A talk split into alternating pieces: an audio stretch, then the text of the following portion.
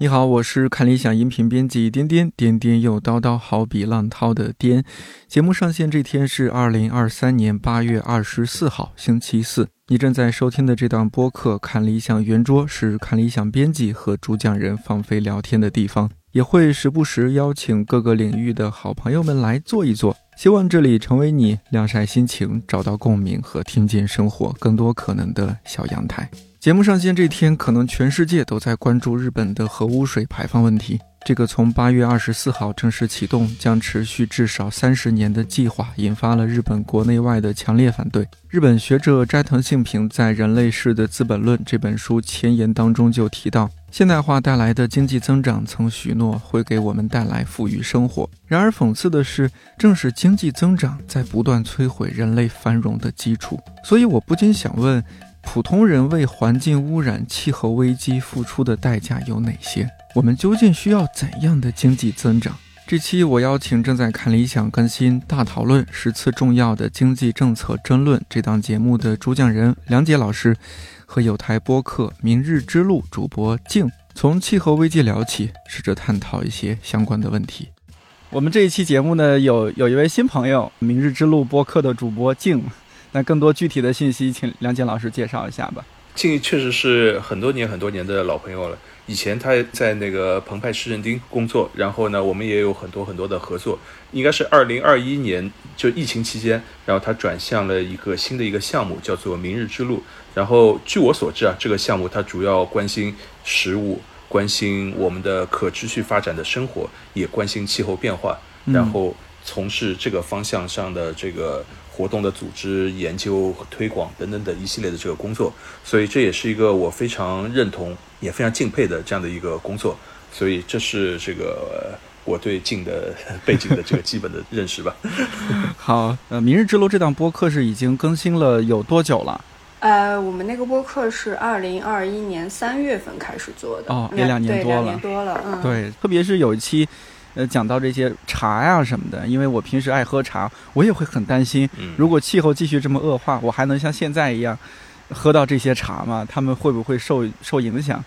可能刚开始。会觉察的比较多的是，你会吃的一些东西会有变化。那可能在未来再下去，你用的呀什么这些，可能都会有一些变化。影响。嗯，我记得前几年，当时有一个新闻出来说香蕉要灭绝了，我当时非常紧张，因为香蕉是我最喜欢的水果。但我不记得那个和气候异常、气候变化有没有关系来着？好像是病毒什么的。就就香蕉的这个灭绝，好多年前就已经发生过一次了。就是我们现在经常会觉得我们吃的什么香蕉、什么奶昔啊，什么这个香蕉呢？这种调出来的香蕉的味道和我们自己一般买的这个香蕉的味道好像有一些微妙的一些差别。其实这是几十年前的香蕉的口味，但是那种香蕉就已经灭绝了。但好在，比如我们知道英国有一个非常重要的一个植物园叫做秋园，然后这个秋园据说它保存了全世界四分之一的。植物的种子，嗯，我我觉得这是非常重要的，就是是。其中有一部分的这个植物，假如灭绝了，比如香蕉有那么多种，某一种最主流的这个香蕉它灭绝了以后，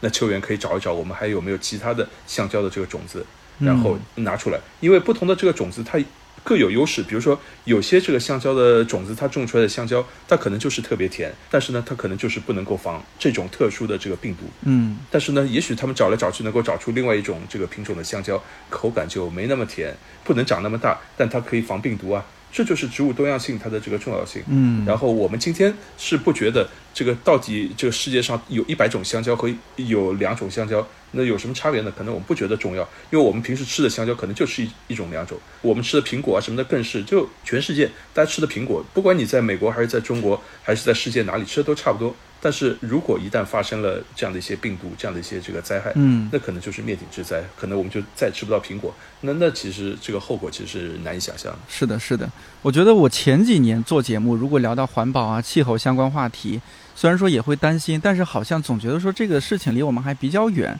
所以之前做相关选题也是比较温和的。比如说像去年 啊，举手之劳做环保，或者说可以环保，但没必要影响正常生活。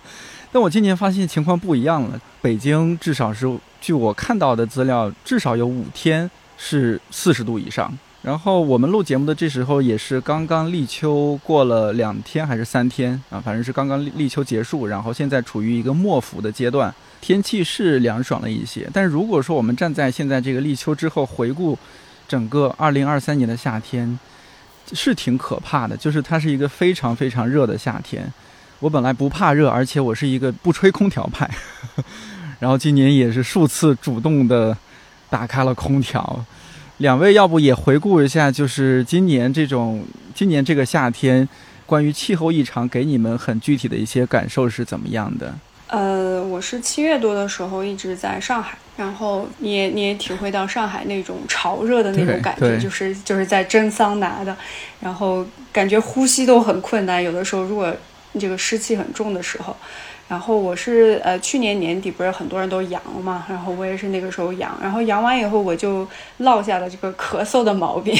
然后后面我就一旦感冒我就会咳嗽，咳嗽会很厉害，然后就啊那段时间七月中旬那段时间嘛，然后我又感冒了一次。然后又开始咳嗽，但那个时候咳嗽跟你冬天咳嗽感觉不一样，就是那个空气是很潮湿的、潮热的，就会让你的这个咳嗽停不下来。然后回到家里，然后家里又特别热，然后我又不得不开空调，但是一开空调嘛，然后我咳嗽又会加剧。就有那么一周的时间，我感觉我都快渴死了，快不行了。然后我妈，我妈就说：“要不你回来吧，这边还是比上海那边要舒服一点。就是虽然这边也是今年也是高温很多，呃，三十五度以上的天气也是蛮多的，但是就是它这边是干热，你在屋子里感觉会好一些。就是如果你不在太阳下走这样子，我就赶紧买了机票回来，到新疆。然后果然。对对，果然回来以后就咳嗽会好一些。就是在上海真的是会有那种窒息的感觉，就是它那个气，就是我现在就咳嗽，就是如果吸到这种热气，它就不行，它就不止了。就是很直觉的这个身体的这个感受，让我要去离开上海避暑，回到老家这边来。然后老家这边其实，呃，我小的时候我感觉这边基本上是没有什么人用空调的。那很小的时候，就是因为家里。就是屋子里面是非常凉快的，你出去可能热，但是你既只要到树荫底下呀或者什么都是非常凉快。家里面基本上是没有人家会买空调的，但是这些年来基本上你没有空调，你在市区里面你是睡不着觉的，晚上的时候你都要开着空调。然后我比较幸运，就是我爸妈他们在乡下有个院子，然后现在他们一到夏天。就看那个天气预报，只要一超过三十几度，他们就马上去乡下的院子避暑，就是那个地方会再凉一些，因为它会靠山更近一点。然后，但我就在想。就是以前其实我们家住这个房子，它也是很凉快的，在在屋子里面。你们现在去了这个乡下的这个院子避暑，那可能再过几年，那个乡下的院子它也会变热的。就是它其实是在不断的加剧的这样一个过程。那有可能有一天你真的就是没有地方可以去躲了，嗯，就都很热，那你就只能靠空调了。对，这个是我最近比较明显的这个感受吧，嗯。我我就说两点吧，一个是我就记得挺清楚，是在七月二十二号，因为我之所以记得那天呢，是正好那天我和另外一个朋友，就是一位小说家叫周佳宁，然后我跟他有一场讲座，有一场对谈。本来呢，我们说好我们要聊点文学啊什么的，结果就在那天的前一天，上海暴雨，因为台风经过，然后上海突然淹水。然后，所以我们那天这个讲座，我们就也没怎么聊文学，就一大半时间都在聊这个淹水的这个经验。因为在我们的这个经验当中，小时候家家都要淹水，尤其是你住在一楼的沿街的进水是一个很正常的一个事情。这个上海的，尤其上海市区是相对比较低洼的，就我们小时候都有很丰富的这个经验，甚至是正好是在那个暑假里面，是吧？不管你是在中学、大学，在在我读中学、读大学的过程当中，学校每逢暑假这个经常被淹，一直是有这个经验的。但是呢，好像到了过去十几年，上海突然地下的这个水水管水网它排的比较好，好像这个淹水的情况大幅度减少。所以我现在碰到很多年轻的朋友，在他们的记忆里面或者他们的经验当中，没有防水的这个经验，我我觉得还挺惊讶的。他们都觉得这个非常的意外，竟然上海也会被淹。然后我对他们的反应也很惊讶，就是凭什么你认为上海不会被淹呢？其实啊，上海被淹，甚至是我们。在历史上，就是如果我们关心过去几十年、一百年的历史，上海这个过去经常被淹，最严重的一次是发生在一九四九年。这个等到这个新中国建立以后，是吧？新政府在上海是打了好几场胜仗，在政治上、军事上、在经济金融上都打了胜仗，唯一在七月份打了一次败仗，就是那次台风，整个上海被淹，然后很多这种虹口啊、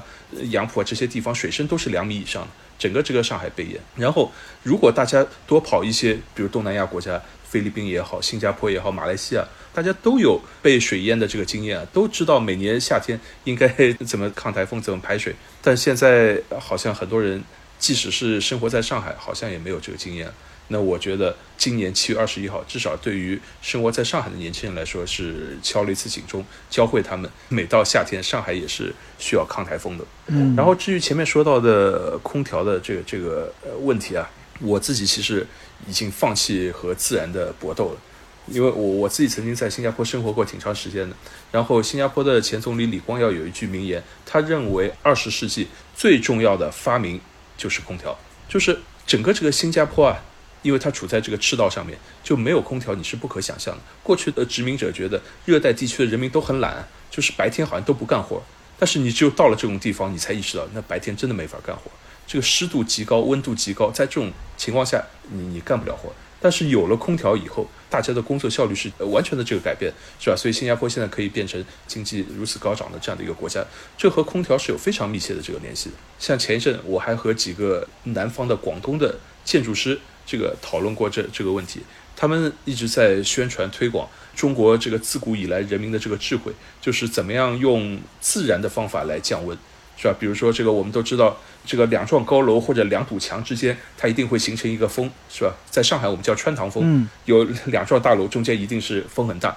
那在广东，他们就会人为的制造这样的这个穿堂风，就他们人为的建两两堵高墙。那么在两堵高墙中间，那一定是很凉快。他们管这个叫冷巷，是一个完全用自然的方法，没有没有用任何高科技就能够这个降温，能够能够产生这样的风。但是用这样的很多这个技术，就能不能实现真的让人能够度过夏天呢？我觉得在二十年前、三十年前，在以前也许是可以的，但在今天，我觉得越来越难。我我自己其实已经放弃和自然的这样的一个对抗，就采用李光耀说的，那空调真的是二十世纪最最伟大的发明，我们就老老实实接受，就在空调屋里面这个工作来对抗这个世界。虽然空调它只能改变一个很小的环境，也不能改变这个全球暖化的继续的这个恶化。但至少能够让我们能够喘口气，是吧？能够稍微能够冷静一下，能够暂时的正常的工作。所以这是这个我听到空调以后我自己的一些想法。我听了您的想法之后，我心里也安慰了不少。因为我本来想，我这是一个恶性循环嘛。因为天气热，所以大家开空调。那开了空调，所以空调它会排热风嘛。那空气是更热的，又因为更热，你更要把这个空调温度降低。虽然大家强调说我们要开到二十六度，这个最省电还是最环保什么的，但往往很多时候可能会开到二十六度以下的。但我觉得这个问题是非常严重了。我看到应该是今年吧，联合国秘书长古特雷斯他也说说了一句话，说是全球变暖的时代已经结束了，全球沸腾的时代来临了。如果说以以前是温水煮青蛙，现在这个水开始沸腾了。最近看那个《疯狂的麦克斯》，全球继续变暖下去，或者说全球沸腾下去，会不会就是那个样子？大家必须得你争我夺，然后抢夺石油、抢夺水资源，充满了杀戮。如果全球继续沸腾下去，气候继续的糟糕下去，我们会生活在一个怎样的世界呢？其实今年有一个美剧，但它评价不太高，叫《外推》。嗯，在豆瓣上的翻译名字叫《外推》，它被称为是首部这个讲气候变化的一个剧。然后它很直接，它就是在想象二零三零年代、二零五零年代和二零七零年代的世界是什么样子。呃，然后里面有非常多的好莱坞大牌明星都参与了演出，但是就是他那个故事吧，讲的有点太高了，悬在空中，不够接地气，所以我看那个豆瓣上评分非常低，很多人就说，哎，这个感觉离我们太远了，太不真实了。当时我看到那个剧的时候。其实，因为我已经有一定的这个气候变化的一些知识的储备吧，然后我在看它的时候，呃，我是觉得它有很多的这个情景的设定，其实在某种程度上是很合理的。啊，我在我们上一期的播客里面也有，就是专门给大家推荐，就是如果你觉得这个剧实在剧情太烂看不下去，你可以主要看看它的这个。它的这个背景的设定，比如说它有一集是讲在印度孟买，这个背景是二零五九年。就那个时候，就是印度，印度现在已经都非常热嘛，就四十多度已经是变成非常平常了。那到二零五九年的时候，就印度整个就是它白天人是不出来活动的，法律规定是叫宵禁，就早上太阳出来以后，大家就要在家里待着，不能出门了，然后要等太阳落山以后，大家才能出来。就是我在看一些这个新闻，就是讲这些印度极端高温呀，什么有很多人被热热死了什么。我看这个新闻的时候，其实我就觉得这个剧的这个设定在某种程度上，它其实是有一定的道理的。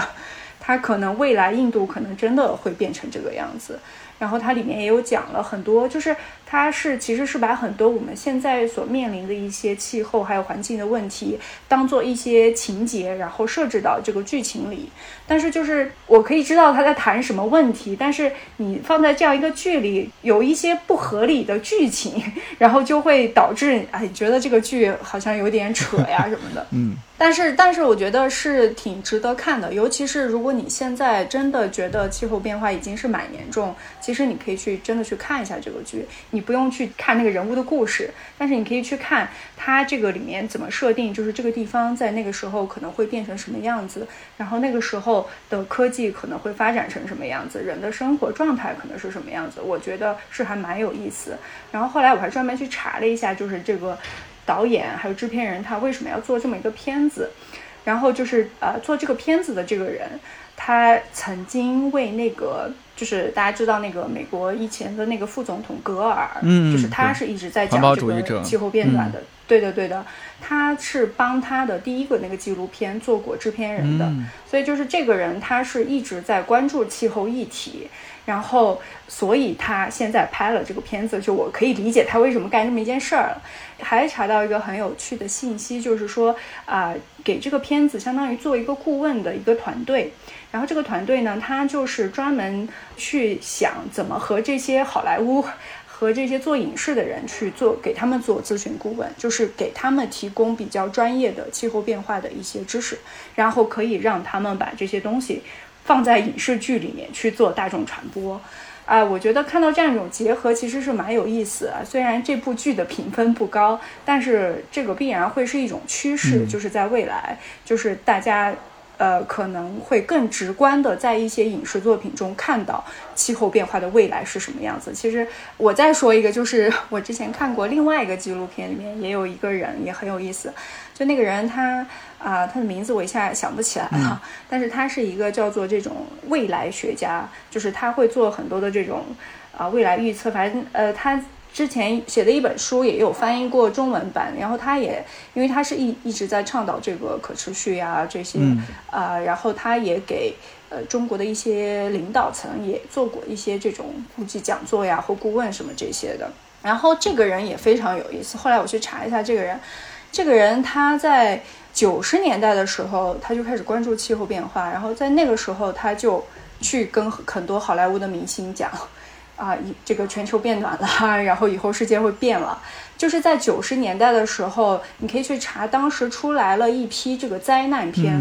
就是包括有一个叫什么《地球大冲撞》还是什么。就是在那一段时间，就出来很多的这个灾难片。其实我觉得，就是跟这个人去宣宣讲一些东西，其实是有关系的。他把这些东西首先就告诉了他们，然后让他们相当于给他们一些灵感，去创造出一些这个作品。而我觉得这种关系其实是蛮有意思。就是对于大众传播来说，可能这种影视作品啊、电影，其实是一个非常非常重要的一个途径。嗯，我现在感觉就是看以前的一些电影。有一种错乱感。我撇开一点，比如说我看《终结者》第一部的时候，它开场就是那个年份设定是二零二九年，人类和机器人打仗。也许在他们拍电影那个年代，应该是八十年代吧。二零二九是很遥远的，他们想象中那个世界是那样的。然后我现在二零二三，然后再看那个那个电影，一开场就是二零二九年，人类和机器人打仗，差不多。我觉得好像看如今的这个机器人发展速度也差不多，是不是？就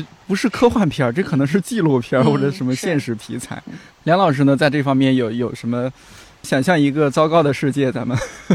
呃，其实也不用想象了，就是我们其实现在都在都在经历，嗯，就是我我自己觉得，就是全球变暖它所导致的结果呢，嗯，远不只是夏天变得更热，嗯，就前面天天已经提到夏天会变得更热，同时我们还会遭遇，比如说冬天变得更冷，对，比如前两年像那美国德州发生了这个冬天会冷到这种程度，德州是在那么南边啊，嗯，从来没有这个经历到零度以下，那那这也发生了，然后这个气候它会这个更多的这个更随机的这个变化。很多经常会发生的事情，那就是比如说台风是吧更频繁，然后很多原原先很少会遭受到台风冲击的地方，比如说你说中国的中部，你说像河南也好，河北也好，是吧？过去也许比较少能够会受到这个台风的这个影响，但在未来台风对它的影响可能会变得越来越大。然后呢，北极的冰川它会融化，然后呢会导致很多我们意想不到的事情会发生，比如说一些新的病毒会不会重新爆发，是吧？那么一旦有新的病毒这个大的这个传播，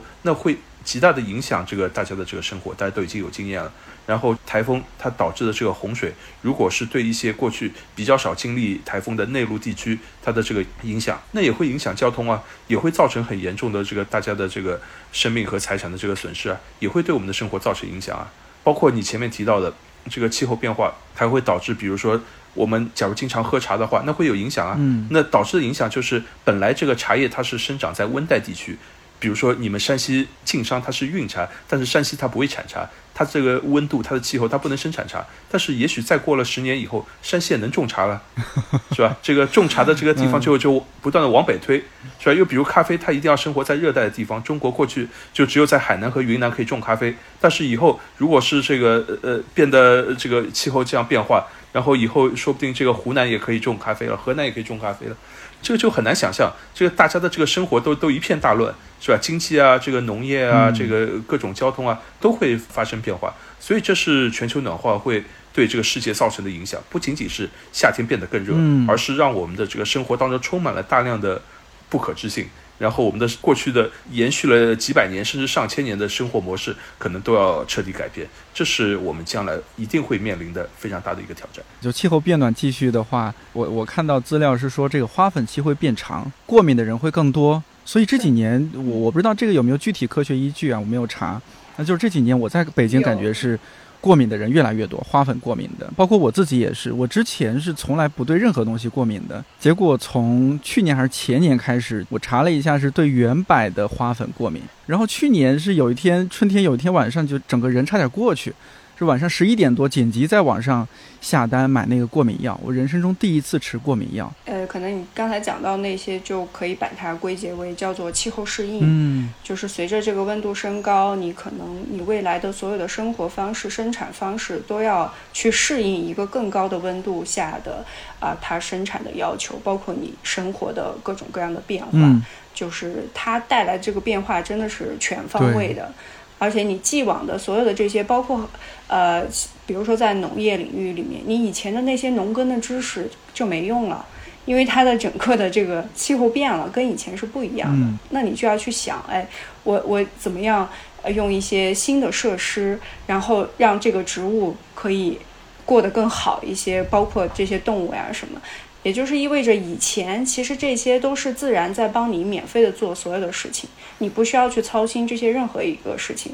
因为它是一个稳定的一个生态系统，一个稳定的一个气候。那你在这个里面做农业生产，或者是做其他的一些生产，其实你的这个成本是最低的，你只要去顺应你以前的这些规律就可以。但是全球变暖它带来的影一个影响就是你把这个整个的这个生态系统给打乱了。是。那现在可能你在还能去试着去摸索一些规律，去找到一些去适应的方法。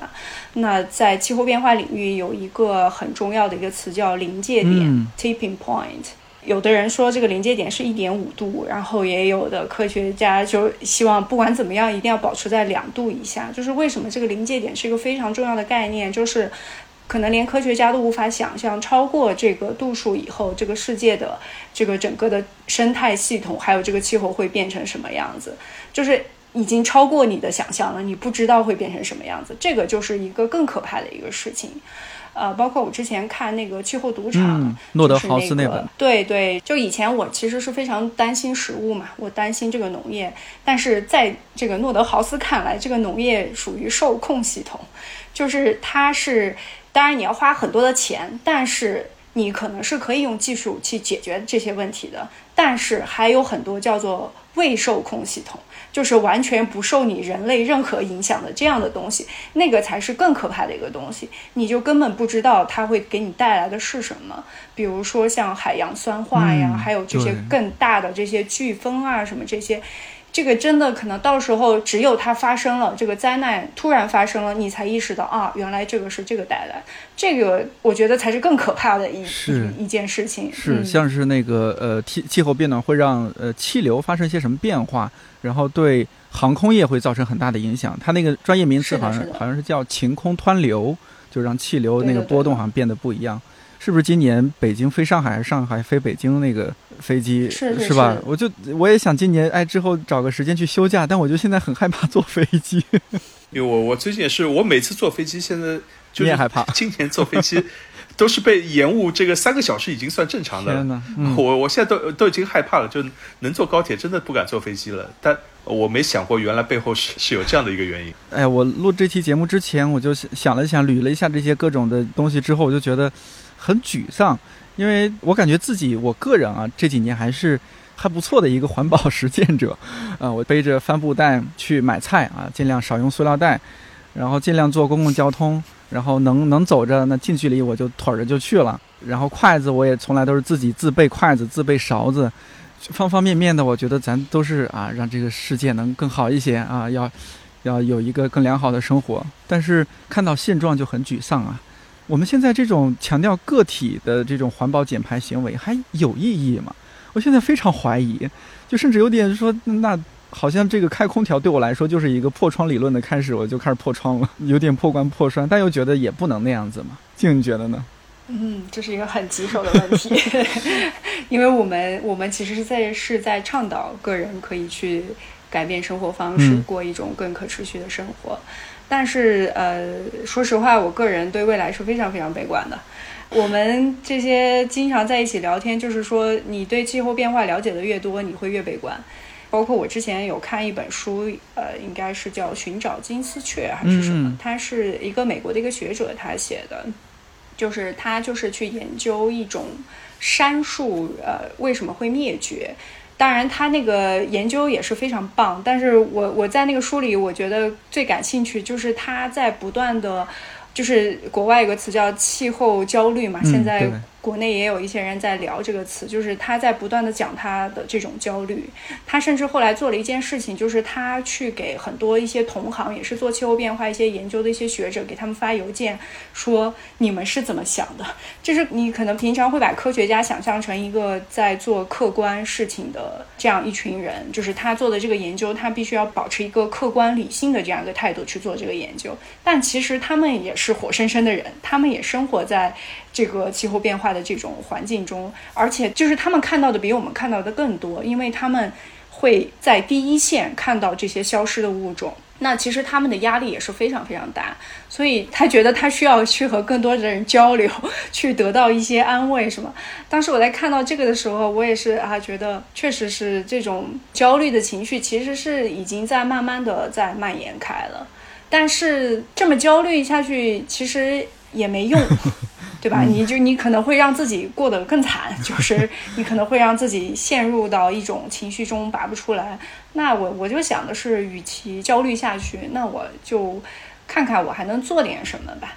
就是他他这个中间其实有一个我个人的经历哈，是有一个释然的一个过程，就是你一定要经历了那个释然的过程，你可能可以像我这样，就现在就很佛系了，我能做什么我就做什么。梁杰老师也很释然，他现在。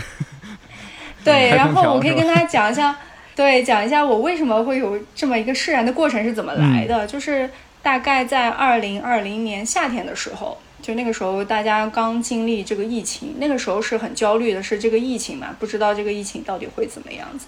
然后当时我是看了一本书，叫《大灭绝时代》，因为那个时候是处于一个比较低低潮的这样一个状态，然后我就每天看那个书。他那个书有十几章，每一章就讲一个物种是怎么灭绝。比较低潮的时候，你看大灭绝。对，非常低潮的，我就看这个对大灭绝时代。这是以毒攻毒吗？这是。对的，对的。然后我就一直看，看，看，看到最后一章，他就在讲，其实就在讲智人这个物种，它有一天可能也是会灭绝的。哎，我突然被点醒了，你知道吗？就是，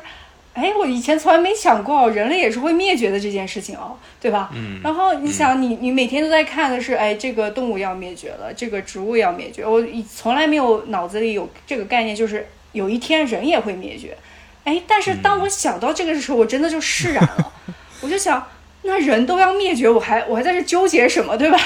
我还一天在这当社畜，我还一天被虐，对吧？我干嘛要干这些事情呢？那反正都要被灭绝了，那我为什么不好好对自己好一点，就是让我自己活得更好一点，对吧？然后那我就去找一些我自己感兴趣的事做好了呀，反正都这样了，对吧？就破罐子破摔了，就就这样吧。就像那个什么 B 站上有一个那个视频，就是把那个从地球开始一一直拉大拉拉拉，最后拉到对拉到整个宇宙，就是。当你意识到你自己有多么的渺小，当你意识到这个一切都是都会有终结的一天的时候，你就对吧？你就很多东西你就可以放下了。然后有了这样一个心态以后，我就觉得我可以更好的面对我的未来。就是那我就去做我觉得有价值的事情就可以了，对吧？我可以把一些其他的东西就都抛掉了。我就觉得。可能确实是要经过这样一个过程，然后你才能更加去理解这个气候变化对于我们人类来说到底意味着是什么。嗯，它真的就是可能让你整个重来一次这样一件事情。那你可以，如果可以都接受这个的话，那我觉得你就可以去。比较轻松的去做一些选择，不管你是去尝试改变你的生活方式，或者是你可以去想更多的。你觉得，如果你想让这个物种多停留一些时候，你觉得你可以做什么？嗯嗯。刚刚那个问题可能更多是我以前会问的，就是啊，我们个体环保减排是不是有意义的？那可能它是一个假问题，就是我其实内心深知，它个体的行动一定是有意义的。但现在我想更进一步，就是有多大意义？或者说，他这个问题是有前提的，只有很多很多人，比如说上百万、上千万的人，他都是那样的生活方式，都是一个比较节能减排的生活方式的时候，那我觉得这个是很有意义的。那如果只只是很少的个体，甚至这些个体也是三天打鱼两天晒网式的去践行一些环保减排的话，我觉得在这儿讨论这个问题就没有意义了。个人的这种行为，他可能也只是满足一些道德感吧。或者说，他甚至是一定程度是自以为是的，但我觉得可能它是一个开始，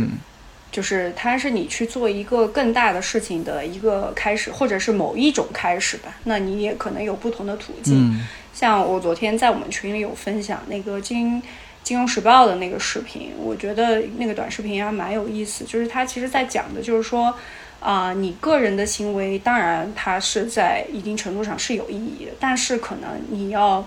去想你怎么样去推动一个更大的改变，利用你其他的一些身份，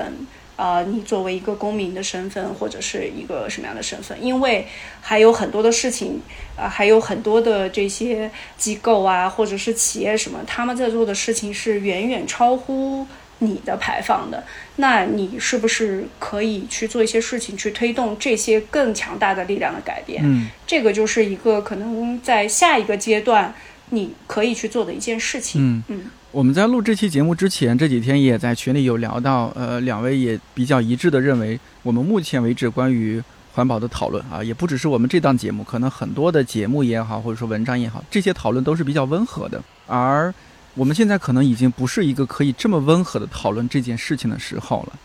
呃，我不知道梁老师您怎么看待，就是解决气候危机这件事情，它目前的一个紧迫感，以及我们怎么样可以。尽快的解决就不那么温和，我们甚至得激烈的去解决这个问题。其实我我觉得其实可以放松一点，嗯，就是关心环保就已经很好了，就不要纠结你平时到底是拎帆布包还是拎什么爱马仕，嗯，是吧？而且即使拎帆布包还分三六九的，我最近才刚刚学会有一种叫做什么一泽信三郎的帆布包，是吧？可能比一般的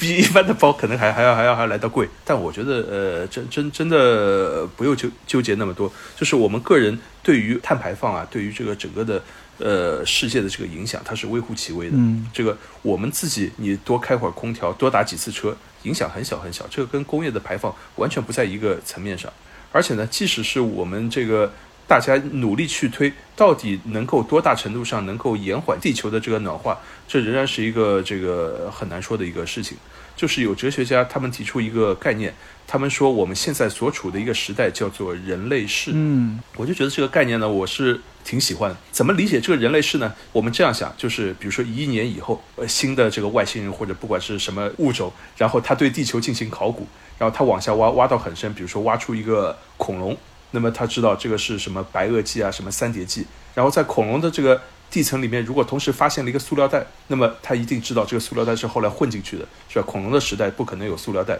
然后挖着挖着呢，他比如说挖出一个 iPhone，那他就知道这这就是一个新的时代，这不可能是恐龙的时代，是吧？恐龙时代不可能有 iPhone。然后他在整个这个地层当中，他就会发现有一大段的这个地层啊，这个里面怎么就有那么多的塑料啊，有那么多的这个钢铁啊？有那么多的这种这个动物，呃，比如说我们人类大规模的吃猪肉啊，吃鸡肉啊，有反正有各种各样的这这方面的这个痕迹，是吧？各种钢筋水泥的痕迹，各种这个 iPhone 这个电脑 IT 的这个浪费的这个器材，所有这些都是人类活动的明显的这个证据。那么这一段地层就叫做人类纪。那这段地层它到底有多厚呢？因为我们知道这个人类从有有这个智人到现在活动，基本上也就十万年吧。这个是从智人到我们现在的这个这个活动，然后工业革命到现在也就两百多年，然后这个人类纪它到底这个地层会很厚呢，还是很薄呢？这个其实我们不知道。那恐龙活动的这个地层还很厚呢，还曾经几千万年呢，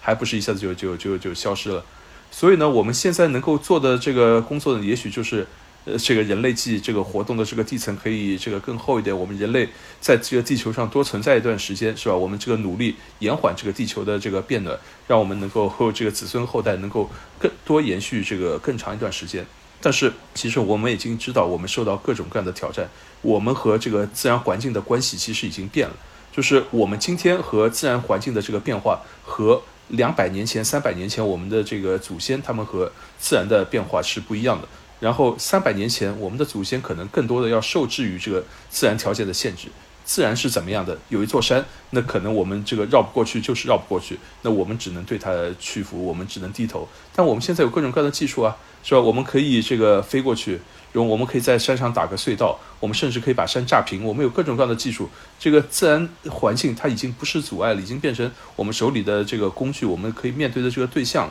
但在这样的一个时代，我们能不能我们的这种这个生产模式，我们的治理模式能不能延续下去？这本身就是一个问题。所以在疫情期间，就有些学者就提出，会不会未来会处于一个，比如说叫微生物纪，是吧？就是一个病毒统治世界。这个就就是不要觉得人类这个这个了不起，能够统治世界，到最后可能是病毒统治世界，这这也有可能啊。是吧？所以我觉得，如果放在那么长的一个背景下来看呢，可能呃也也没有什么。就是我们现在做不做，其实也都也都没有什么。但如果我们把尺度放小一点，就是我们也不再讨论这个把人和恐龙这么长的时间段来比，那我们就看这个几十年或者一两百年，我们到底能做什么？那我觉得我们确实是这个要分轻重缓急。我们可以发现，我们现在的这个地球的这个暖化，在过去的。二三十年里面，或者四五十年里面，它的发展是非常非常迅猛，而且是一个不可收拾的这样的一个状态。然后我们现在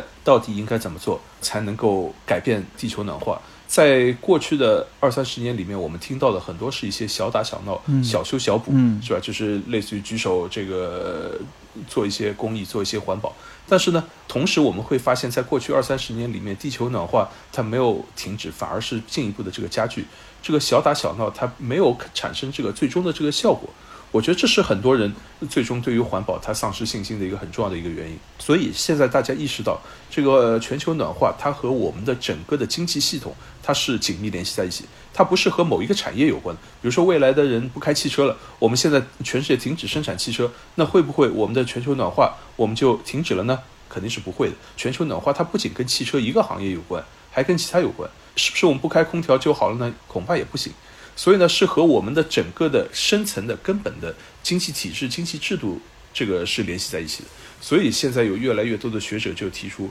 这个我们不可能这个做一些小修小补，要做呢就要做一些大的手术，要大的开刀，要对我们的这个经济体系要做一个彻底性的一个革命。做一个彻底性的革命，每个人他一定会感受到这个痛苦。这是现在一些学者他们提出的观点，我在这个立场上我是同意他们的。但是到底我们能不能这个真的大家团结起来，是吧？改变地球，改变这个我们的经济体制？对于这一点呢，这个我恐怕没有这些学者那么乐观。所以这是我对这个问题的一个基本的一个立场。我就感觉这么多年，大家也喊了很多口号的嘛，然后呢，总觉得。不管是每个国家，还是国家与国家之间，也是总开这这这样的会那样的会，然后制定各种各样的协定。但是就我个人而言，那就是好像这个没有变好啊。而且你不知道大家现在做的这些事情是能让它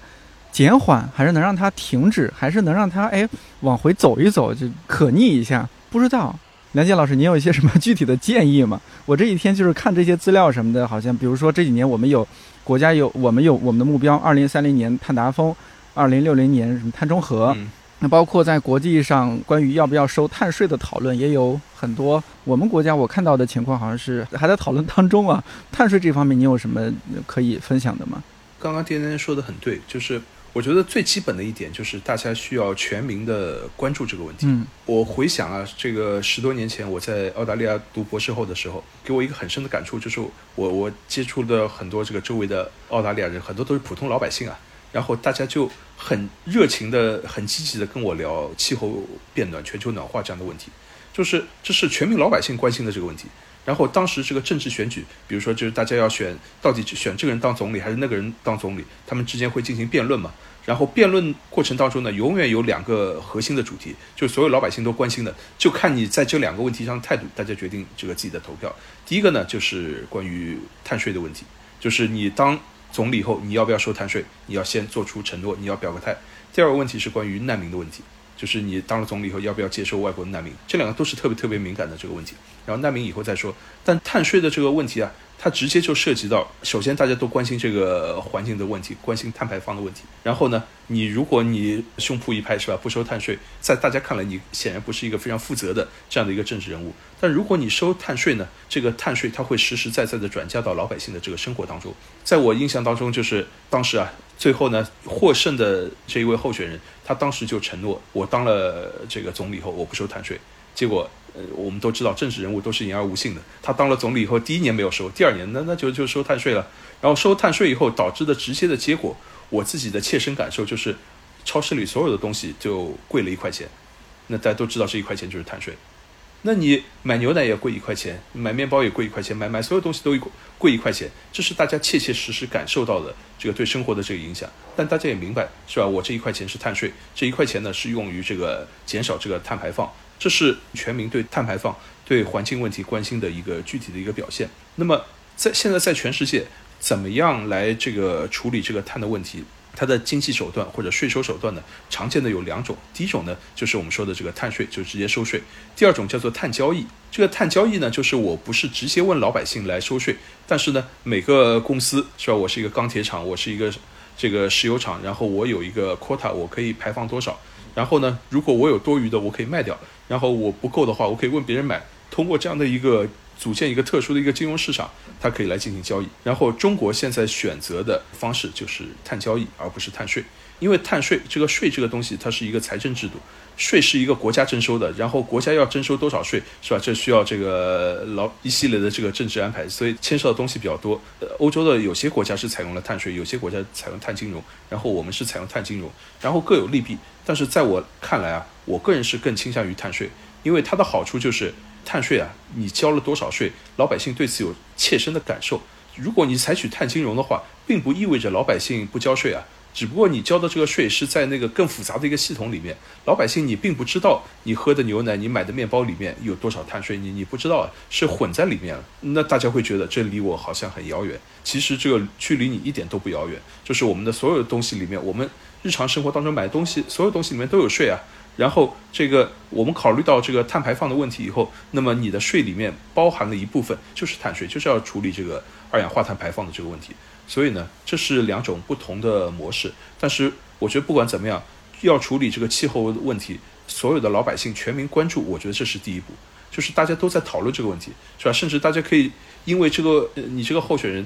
在这个碳排放的问题上的你的立场，老百姓可以选择这个票投给你还是不投给你，这就对一个国家它的政治啊，对大家的这个生活产生实实在在的影响。那我觉得后续的这个影响，我们这个也很难判断，很难预测。但是第一步，全民关心这个问题，我觉得这是第一步，也是非常重要的一步。嗯，但就是比较遗憾的是，我觉得我们大多数人都有一种侥幸心理。呃，就像是我在这儿也这个忏悔一下，我那个七月底八月初北京津冀这个大水的时候，那个周一周一那一天本来是发了预警啊，然后包括看理想也我们临时通知说大家可以灵活办公，因为那天雨也比较大。我呢，因为前面周五、周六、周日，我周五请了假，然后休息，我连休三天，然后工作热情大涨，非要一意孤行，非要到公司那个工作，公司可能也只有四五个人吧。后来想想挺后怕的。因为晚上我离开公司的时候，发现啊地铁已经开始漏水了，然后我就不自觉想到，就是前年郑州大雨那个地铁那个样子嘛。哎呀，我说这个 工作热情诚可贵，但是这个生命价更高，不应该这么。你看我，我就觉得自己就是有些侥幸心理在里面，就觉得没事儿。我这那天也全副武装的，又是雨鞋，又是雨伞，啊，也带好充电宝什么，应该没问题。但是后来看到各种报道啊什么，因为北京郊区啊各种的比较严重。我就觉得，哎呀，这个事儿没那么简单。我当时真是，就这种北方人的对台风啊、对于暴雨啊认识不足。嗯，静要不要讲一下？就是 刚刚梁老师从这个国家层面，呃，近这些这些年是不是和呃企业啊、机构啊呃打交道也会多一些？我不知道在企业层面、机构方面的例子，他们在环保方面、气候保护方面的尝试。呃，我倒是和具体的企业这种没有太接触过，因为我们还是更多的是从一个最普通的日常生活的这样一个角度来倡导可持续生活，所以我们目前对这个也没有跟太多的企业 有过这个了解。但是我觉得可以分享一下，就是之前梁老师也是在我们播客有聊过那个甜甜圈经济学。呃，当然那个书的具体内容 大家可以去听我们以前的播客，但我觉得它有一个。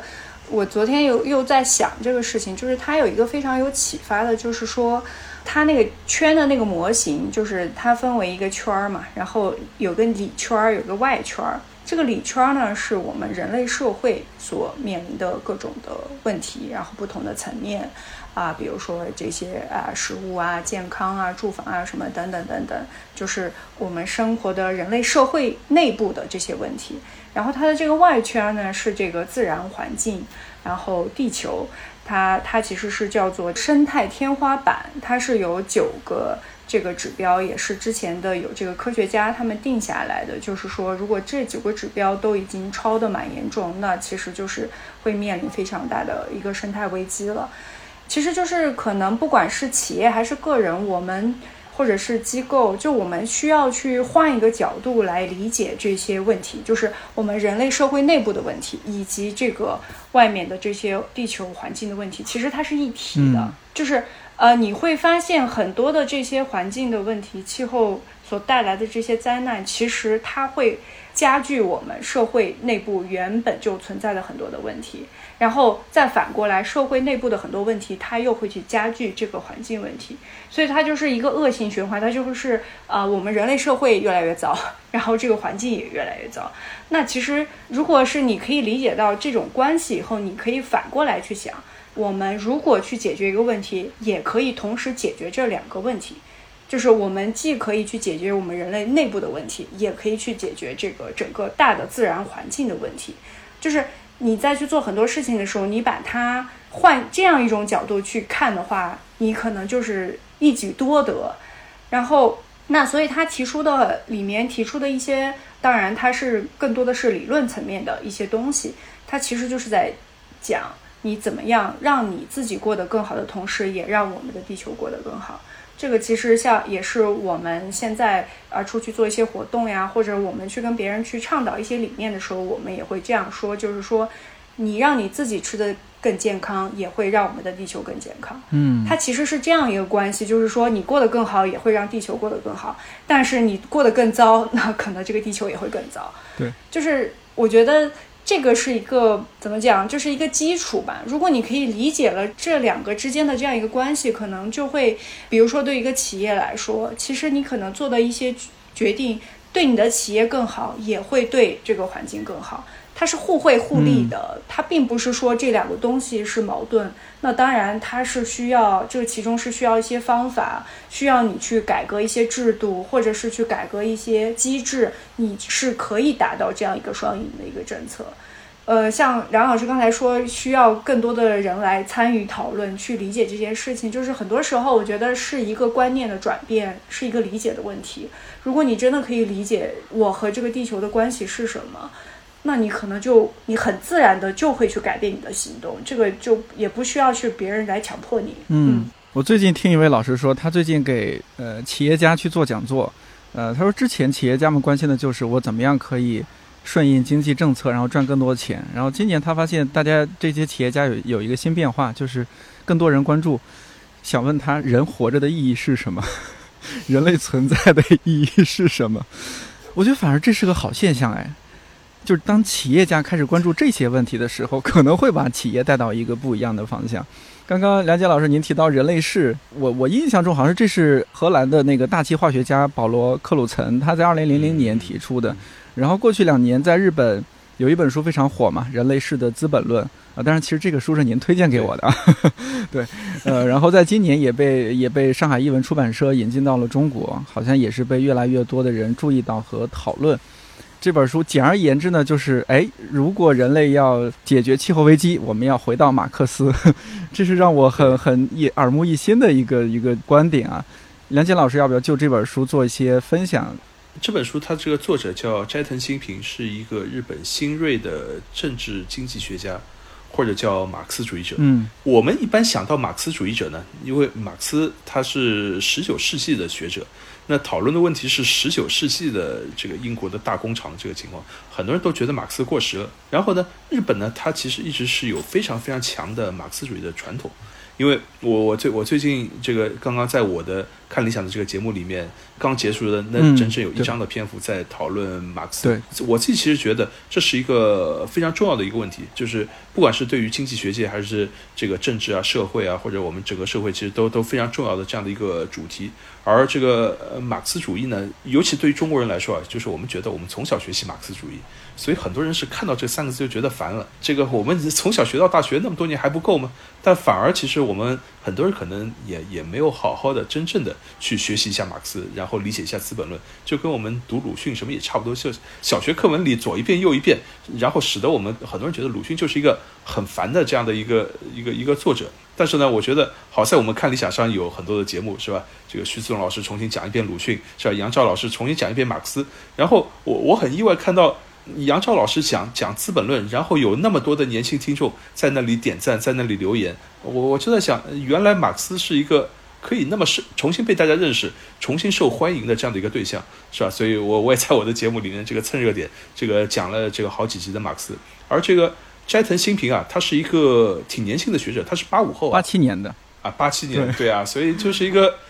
很很年轻的一个学者，然后现在就已经很火很火了，在在日本他的书这个绝对是卖到几十万册，嗯，而且我听说是现在这个日本的很多这个书上啊，就是希希望在那个腰封上打上这个斋藤新平推荐，这 就简直跟我们道长差不多了，就就已经达到达到这样这样的这个级别了，他的。特殊之处就是，首先他写书写的非常通俗易懂，这个用最流畅、最直接的语言重新讨论马克思的《资本论》，而且呢，他讨论的不是十九世纪的工业的环境，而是我们现实当中大家最关心的气候问题、环境问题。他用《资本论》里的思想来讨论环境问题，而且呢，在他的书里面，他重新挖掘马克思，他认为马克思在晚年其实已经认识到生态的问题。马克思并不是一个完全被禁锢住，只认识到十九世纪大工厂生产这样的环境的这样的一个学者。这当然是我们一般对于马克思最主要的这个认识。但是他觉得马克思思想里面其实有他的生态思想，有对于这个现实环境的这个这个关照。所以呢，他能够把《资本论》读出新意，重新解释来应对当下的这个问题。我觉得这其实是令人耳目一新的。就是在讨论现在气候变化的问题的时候呢，我们过去会觉得。经济学家呢也有很多研究，是吧？前面净提到的像诺德豪斯啊这样的一些学者，虽然也已经得了诺贝尔经济学奖，但是呢，大家始终还觉得好像他们还这个隔了一层。因为经济学家他面临的这个问题是，经济学家他只想他能够研究的这个部分，他能够控制的、能够掌握的这一部分，还有大量的复杂的因素在他控制之外，没有办法被他纳入到模型之内。所以呢，大家始终觉得他的模型好像还欠缺一些说服力，这是他们面临的问题。而这个哲学家呢，一直对于气候变化呢是非常关心的，但是大家又觉得哲学家你们都在空谈，拿不出一些具体的一些这个建议，或者是你们对于政策也不了解。而这个斋藤新平呢，我觉得他同时具备这个两方面的这个优势，他能够拿马克思这个理论来讲现实问题，给出很多这个具体的这个这个建议啊，然后他很直接的批判这个现实的这个呃我们的呃资本主义的这个生产的这个方式啊。然后这个用词犀利，观点明确，所以我觉得斋藤新平他能够重新把这个《资本论》能够带火，然后让那么多年轻人重新一方面关心马克思、关心《资本论》，另一方面也关心这个气候变化的现实问题，然后能够把这个两者能够结合起来。我自己觉得现在日本隐隐有一股新的这个马克思热或者《资本论》热，斋藤这个在其中的这个贡献是非常非常大的。那如果展开讲，他在马克思的著作里边发现了怎么样一个生态保护方面的思想呢？对于我们会有哪些启发呢？他就认为啊，我们经常觉得现在的这个经济体系里面，经济学家能够接受的东西是小修小补。就是比如说，你觉得有一些这个产业，它的碳排放特别大，嗯，是吧？这个比如说这个现在的这个汽车，它烧那个汽油，碳排放比较大，那我们尽量把这个汽车转为这个电车，是吧？这个新能源汽车往往这个方向去转，那不就慢慢好了吗？那斋藤认为这种小修小补、小打小闹，他是认为是没用的。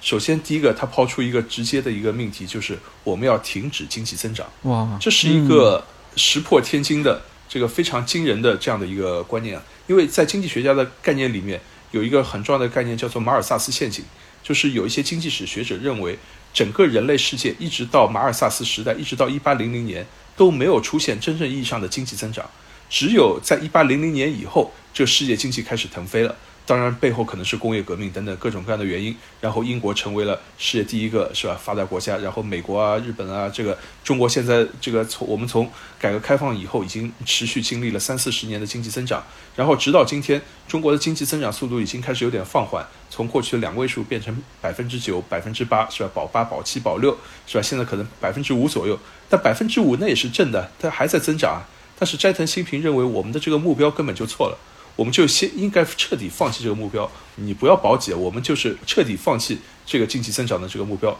我们把其他的这个问题作为我们最核心的这样的一个目标，比如说碳排放，我们把它作为一个目标。你你今年碳排放你减了多少？是减了百分之五十呢，还是减了百分之三十？我们设定这个目标啊，我们以后每年这个国家这个经济的这个通报这个报表，我们不再是报这个我们今年的呃经济政策，我们是要保几了。是吧？我们今年的是第一个目标，我们碳排放应该是怎么样？是吧？然后其他的这个环境污染，我们减少减少到什么程度？我们把这些作为目标，这样来改。那这这样一来啊，这对于整个这个经济系统是一个翻天覆地的这样的一个改变。相应的企业的这个统计的方式、会计的方式，是吧？市场运作的这个方式，这个政府设定的这个目标，大家行为的方式，全部都要彻底这个重新来一套。但是这个斋藤认为，我们必须这个动大的手术啊。这个长痛不如短痛，我们必须狠狠的这么来一刀，彻底的把这个方向扭转过来，才有可能使得我们的地球还能够有救。这就是不是对我们现有的系统小修小补了，要彻底的把这个资本主义系统要把它给扭转过来。所以我觉得这是斋藤的一个立场，你可以说非常极端，当然在很多年轻人看来也是非常鼓舞人心，是吧？就是如果我们真的相信他说的这套，然后大家真的行动起来。按照斋斋藤的说法，就是不需要很多人这个行动，我们有百分之五的人能够团结起来，能够行动起来，那我们这个世界就可能发生改变。他说百分之三点五，但是我很怀疑我们可以有那么多人吗？对，我是觉得百分之三点五，真的这个数量，其实我我也挺担心的，我都不知道百分之五够不够，但但我觉得也许吧，就是我们朝着这个这个这个这个方向，更多的年轻人能够团结起来，而且斋藤认为重要的是大家开始做，而不是口头上说。就像你说的，我们单是这个随手做环保，你少开点空调是吧？这个多多用环保袋，这个不点外卖，光是这些恐怕是不够的。嗯，我们需要做一些更直接的。更根本性的改变，比如说，我们能够让那些大企业真的能大规模的减产，能够减少碳碳排放，它的这个产生的这个影响，可能比我们这个你少开空调什么的所减少的这个碳排放，可能要比你多上万倍、几十万倍，这个影响是不可同日而语的。所以斋藤认为，更重要的是可能是后者，而不是我们随手做环保。所以我觉得这是一个真正的马克思主义的立场，可能很多人会觉得比较激进，这个恐怕难以接受，是吧？但是这。在斋藤看来，这是唯一的我们可以改变世界的方法。嗯，而小打小闹、小修小补是做不到这一点的。静之前有没有看过这本书？这个书我还遗非常遗憾，还一直没有看到。等我回去就看。我也刚看。然后它它里面其实提到的那个呃，我们就是在质疑我们经济为什么还要增长下去。这个在那个甜甜圈经济里面，它也有有提到。就是它就是说，为什么这个经济一定要增长下去？它拿一个比喻，就是说，在自然界里面，比如说一棵小树，它慢慢在长成大树的过程中，那你可以刚开始看到它是在一直在变大、变大、变大。但是当它长到一定程度以后，它就会保持那个状态，它可能就不会再在形态上继续往大，但是它就是保持那个样子。那并不意味着它死了，而是说它在这样一个状态下一直延续下去。它里面很多东西，它会借助一些它对自然的一些观察，来讲我们人类社会里面发生的一些事情。就是说，我们其实很多东西不是是脱离自然的，其实我们很多时候可能要去向自然去学习一些东西。就是那我们毕竟是生活在地球上的一个物种嘛，那你可能也是要去遵循一些自然的一些规律。但是我们现在的感觉就是，我们离自然太远了，我们完全生活在一个人类内部的一个世界里面。但是你又不是完全内部的，你不是说把我们罩在一个地方，然后和这个自然界完全隔离，你那你又不是这样子的，你还是受到自然和环境非常非常大的影响。这些气候呀，各种各样的自然的资源呀，什么，包括你经济发展的基础，你所有的东西都是来自于自然的。没有自然给你提供这些各种各样的原料，你怎么发展经济，对吧？这个其实呃，我也可以给大家推荐一本书，呃，反正我之前也是读了，非常觉得呃，对我的观念也是转变很大。就是我突然意识到，不光是我吃的东西，而是我生活中的一切的一切，全都是来自于自然的。就是它是那个三辉出品的一个系列，叫《地球暗面》，嗯、所以它出了很多呃，有一系列的书，都是讲一些这种。可能地球危机这种的，然后这本书叫《雪与大地》，背后它其实在讲的是现代奴隶制，就是我们现在所用的很多产品，它可能是一种现代奴隶所生产出来的。然后呃，比如说他提到的一个食物，就是西方人沙拉里面吃的一种虾，就可能大家都吃过哈，就是那个沙拉里面会有那种啊很白嫩的那个虾。它很多那个虾仁儿，它是在像那个菲律宾呀，或者一些东南亚国家，他是有一些像人贩子，他去会抓来很多儿童，是用这些童工把他们当做奴隶一样，然后让他们去捞这个虾，然后生产出来的。然后后来就被一些记者什么发现，所以就后来去倒逼这些啊生产沙拉这些企业，就是你们不可以再使用这种。有现代努力的这种虾，当然它里面讲的是很多这个东西，但是它让我看到，就是说我们真的用的所有的东西都是来自于自然，就是你的手机啊，你的电脑，它的所有的虽然它是一个人工制造的一个东西，但是它所有的原材料都是自然来的，就是你是不可能撇开自然自己生活的，而且它一定是你经济发展的一个基础。但是有一个问题，就是所有的自然资源它是有限的，它是有一天会被用完的。就是我记得我之前看到一个新闻，我我就特别震惊，他就说，因为现在全世界都在建设这个高楼大厦嘛，就是很有可能，我我我应该是前几年看到的新闻，他就说很很有可能很快这个全世界的沙子就要用完了。我当时觉得这个沙子那不是随地都是嘛，对吧？好像你看取之不尽，用之不竭。对，然后他就说，据统计就是沙子就快用完了，就是。其实很多我们所生活的这些，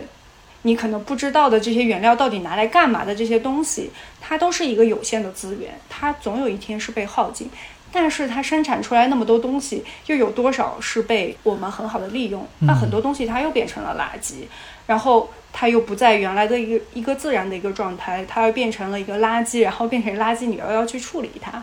呃，这个就是进入了一种恶性的一个循环。呃，然后这个也特别有意思，就是啊，还有个电影，我不知道大家有没有看，那个叫《不要抬头》，就是前两年前的，对对，那个里面有一个剧情，我觉得非常讽刺，就是它其实是在讲那个小行星要撞地球，当然它背后的隐喻是讲这个气候变化，但是它用一个非常具象的小行星要来撞地球了。然后刚开始嘛，这些政客就说，哎，总统要颁布命令，说，哎，我们要把这个小行星炸了，不能让它来这个撞击地球啊，这是一个非常大的灾难。但是呢，后来有这个科技巨头，就是掌握这个国家经济的这个科技巨头，发现这个小行星上有很多的稀有金属资源，然后他就动了歪脑筋，他就说：“哎，我们可以把这个小行星解体，然后把它这个稀有金属资源给带回来。”就是他的他的这个观念一转变，然后人类的命运就被改变了。然后他是他觉得他有这个能力，有这个技术可以完成这样一件事情，但是最后他。失败了，然后最后还是一有一个很大的一块儿，这个行星很大的一块儿撞击到了地球。然后那个里面其实也有提到，就是可能最开始你有讲的，就可能想象未来的末日的一个什么感觉。就是他那个电影里面，就是说最后大家全世界的人都知道了啊，这个行星马上就要来撞了，也就是啊，大家都知道明天我就要死了，那怎么办呢？然后全世界的人有各种各样的方法来。结束自己的生命，或者是来一场最后的狂欢，然后最后就撞过来了，就是这样一个结尾。当然，它还有一个很有意思的彩蛋，就是啊，那可能大部分的普通人他是没有能力离开这个地方，灾难就来了。但是这些可能全球最有钱有权的，可能一两百个人吧，然后他们登上在最后时刻登上了一个宇宙飞船，然后就飞走了。然后又飞行了大概一两百年，然后到了一个新的一个地球，然后那个地球上看似是非常那个啊，有很多鸟、动物、绿树，就和地球是非常像的。然后他们就到了那个地球上，后来解冻了，然后从那个宇宙飞船下来，然后他们非常开心，就感觉自己可能找到了一个新的世外桃源，但是。他们也不知道，就是这个这样一个星球其实也是很危险的。然后其中一个人就马上被一个巨鸟一口吃掉了。然后，所以他这个导演也是在不断的讽刺这些，哎，你们这些啊每天在赚钱的这些赚取利益的这些大企业们，你们好像觉得，哎，你们只管自己，然后你们总有一天可以逃走，但是实际上你们也最后也不会有什么好的下场，你们最后可能也会死在另外一个星球上。就是这个这个片子，我就觉得很很有意思吧。当然，它也有很多其他可以讨论，但是我就觉得它它这个结尾是非常值得大家去思考的。嗯，听出来有点相关气候公平性的一个问题。比如说，面对气候危机，对，那确实有钱有权的人是更有可能获得一些，就是避免遇难或者是怎么样的。但是呢，气候灾难也有它公平的一面，就无论如何你跑不掉，你很难跑掉，你只是晚死几天，迟早得死。哎呦，你刚刚说到那个，我们的其实那些资源都来自于大自然。我作为一个资源大省出来的孩子，我深有感触。就我们山西是吧？就我这上大学，别人都说你是不是煤老板的儿子？我嗯，跳进黄河也说不清。像我们那儿，我应该是十几年前，我们那儿就有所谓棚户区，是什么情况？就是我们附近的一个镇还是叫什么？他们那儿有煤矿，有丰富的煤矿，然后挖了几十年之后，整个镇。变成了一个沉县区，然后呢，嗯，整个镇的人都不得不就是他们政府吧，然后在我们那儿买了一片地，建了一个巨大的小区，把整个镇的人搬过去。但是虽然就我们看到很多报道的时候啊，都是把它这个 说哎好事儿，你看啊，从这儿镇里，然后来来到了市里边生活了，在这个小区里面又建了医院，又建了学校，多么美好的生活啊！但是这不就是环境难民吗？是啊，是。刚刚您说到那个呃，就是梁老师，您您说到就是这个呃，他斋藤信平他在书里面讲到这些，就是我们这些环保现状，比如说哎，我们油车在耗费石油资源，那我们是不是用电车就环保了？这个我之前也一直有疑虑，然后看他的书也让我恍然大悟，就是像那个呃，说是它的电车的那个电池，它里边有很重要的两个元素，一个是锂，一个是钴吧。锂和钴都是来自于那些发展中国家或者落后国家。其实它还是相当于一种转移啊，就把这些环境破坏转移到了不发达国家。然后这是一种空间的转移，还他还提到了一种时间转移，那就是反正我们这一代管我们这一代嗨，管我们爽。我死后哪管洪水滔天。在气候问题当中啊，有一个很重要的伦理问题，就是。当我们觉得在空间和时间上都存在这样的问题，比如说我们说这个随着地球暖化，海平面它会上升，就是海拔比较低的一些国家，是吧？太平洋上的一些岛国，然后可能比如会被淹掉。但是对于很多，比如我们中国人觉得，尤其是你说内陆的一些地方，觉得我们的海拔挺高的，我们一两千米啊，你再怎么淹，你淹不到我们吧？哪怕你淹个十米、二十米，如果淹个十米、二十米，那上海、南京可能都都不存在了。但西北地区没问题啊，我们青藏高原更没问题啊，是吧？这是这个别人的这个问题。那为什么我们要对这个海平面上升这个问题要关心呢？就是这个别人和我之间有怎么样的一个伦理的一个关系？然后在时间上也存在这样的一个问题，就是一百年以后的人跟我有什么伦理关系，是吧？就现在很多人都都觉得这个我们都最后一代了，然后即使不是我最后一代，是这个呃其他一百年以后的中国人。他跟我不管有没有血缘关系，即使有血缘关系，凭什么我要为他承担这个伦理责任呢？这一百年以后的人，我见都没见过，摸都没摸过，跟我有什么感情呢？就是你现在你用一个很虚的这个，你说血缘上的炎黄子孙，这个 用这种东西，你就是想来绑架我，让我少开点空调，这个少点外卖，是吧？就为了这个一百年以后，这个我见都没见过这个人。这这在伦理上这是需要需要讨论的，就是我在多大程度上我需要对他进行负责？我是觉得单纯的依靠这种比较虚的这种道德的情感的伦理的这些劝说可能是没用的。这这个这个现实啊，就是非常非常残酷。就是我们从历史当中学到的唯一的教训，就是我们不会从历史当中学到教训。是，这是一个 这个很很经典的一个名言。然后哪怕是发生了这个再多的这个灾难。很可能是这个转眼就忘记了，所以我是觉得，对于真正的你要推动这个气候的这个变化，光是靠道德劝说，光是靠这些恐怕是远远不够的，是需要一些实实在在的一些手段。比如说这个我们现在讨论很热的 ESG 的问题，ESG 它就是企业社会责任，但是现在呢，它仍然是一个比较虚的这样的一个约束。但是你有什么方式能够让这个 ESG 变成对于一个企业比较实的？扎实的、靠得住的一个约束，我觉得这是一个这个现在大家努力做的这个方向。比如说，我们现在知道，这个任何的这个企业、这个上市公司，它有一个会计审计的这样的一个制度，就是你的会计报表作假，然后不通过，然后那这个四大会计事务所是什么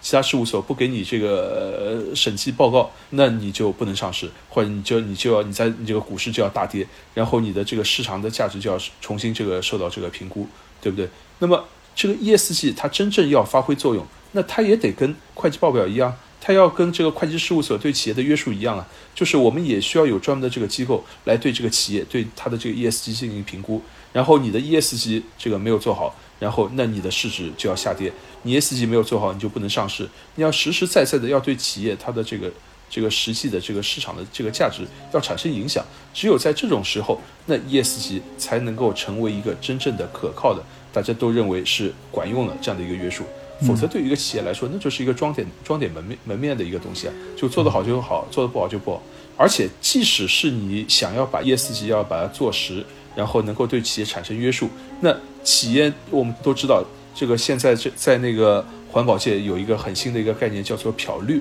Green Wash。对啊，我自己花点钱啊。这个我可以外包啊，比如外包给类似于像这个进这样的这个 NGO 这个团队，然后帮我们做点包装，是吧？显得我们企业也很关心这个 ESG，不就好了吗？这个我我自己都不用关心这个东西，我自己花点钱找个团队找个人来帮我做这些事情。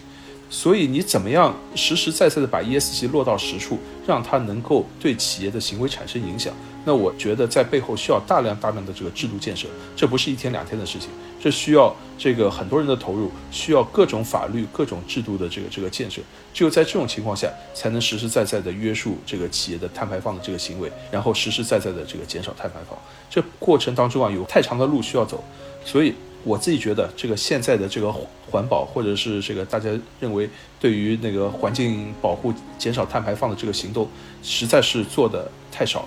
太慢。就是你现在仅仅是减少少开空调、少点外卖，我觉得是远远不够的。真正要做的是怎么样？比如说我们前面说的，把 ESG 落到实处。哪个企业现在它就是造成那么严重的污染，它就是排放那么多二氧化碳，我们就是通过法律、通过制度，让这个企业，比如说它不能上市。是吧？让它的这个呃股价大跌，那对于这个企业产生致命的这个影响，只有达到这种程度，让这个企业心痛，让这个企业实实在在的知道，我需要拿出一大笔钱，我需要彻彻底改变我的生产过程，我怎么样切切实实的减少污染，这需要这个企业在这个制度约束下实实在在去做，那么才可能真正的这个减少碳排放。所以呢，我觉得太多事情要做了。感谢你听到现在。如果你最近也有相关的思考，欢迎在这期节目评论区和我留言互动。看理想圆桌每周四更新，在看理想小宇宙、苹果播客、喜马拉雅、蜻蜓 FM 和网易云音乐等平台都可以订阅收听。如果觉得这期或者这档节目不错，也欢迎在朋友圈、微博、小红书等平台分享推荐，万分感谢。我是颠颠，祝你早安、午安、晚安。我们下周四再见。